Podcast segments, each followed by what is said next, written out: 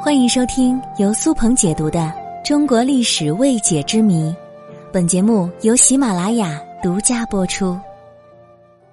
中国古代的封建王朝，有一些官员真正做到了一人之下，万人之上，手握朝政大权，能够决定一个国家的前途和命运。而这一类官员，通常被人们称为丞相或宰相。但是你知道吗？丞相和宰相又有什么区别呢？今天就和大家来说一说。丞相是中国古代的官名，起源于春秋战国时期。公元前三三四年，秦惠文王在秦国设置相邦，但还没有设置丞相。秦惠文王去世之后，秦武王即位，设立了左右丞相作为相邦的副手。此后，相邦与丞相一直同时存在，如魏冉、吕不韦等人都曾经做过相邦。吕不韦被免职之后，无人出任相邦，但丞相一职却被保存了下来。秦始皇统一中国之后，继续保留左右丞相。秦二世又别出心裁地设立了一个中丞相，而李斯、赵高等人都曾经出任过丞相。汉承秦制，继续设立相邦。为了避讳刘邦的“邦”字，将相邦改为相国。同时，丞相依旧是相国的副手。如汉朝的第一任相国便是淮阴侯韩信，而汉朝的第一任丞相则是萧何，后来两次升迁为相国。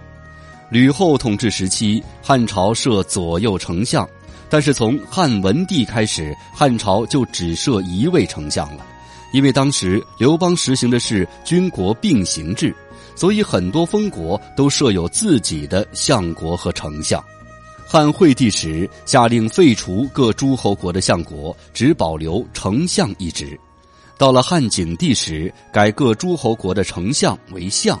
从此时到汉哀帝元寿二年，西汉的丞相共存在了二百二十多年，也是历史上丞相这一官职设置最久的时期。汉哀帝到东汉建安十三年，汉朝并未再设立丞相，后来曹操复设丞相并亲自担任，但是时间很短。隋唐时期基本不设立丞相，而到了南宋又有了丞相。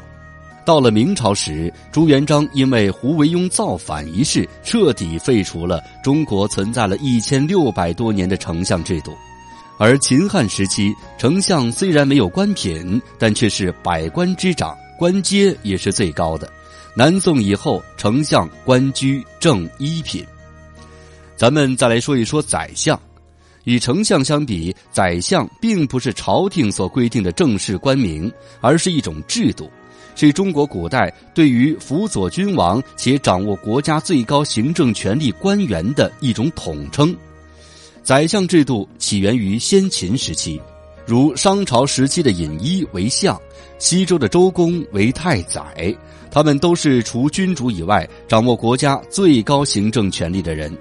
宰的意思是主宰，相本为相里之人，字义有辅佐的意思。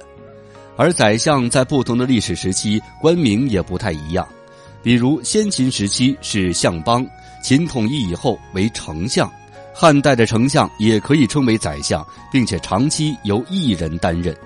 但到了唐朝时期，实行三省六部制，就改为了群相制度，也就是说，三省长官都是宰相，且彼此制衡。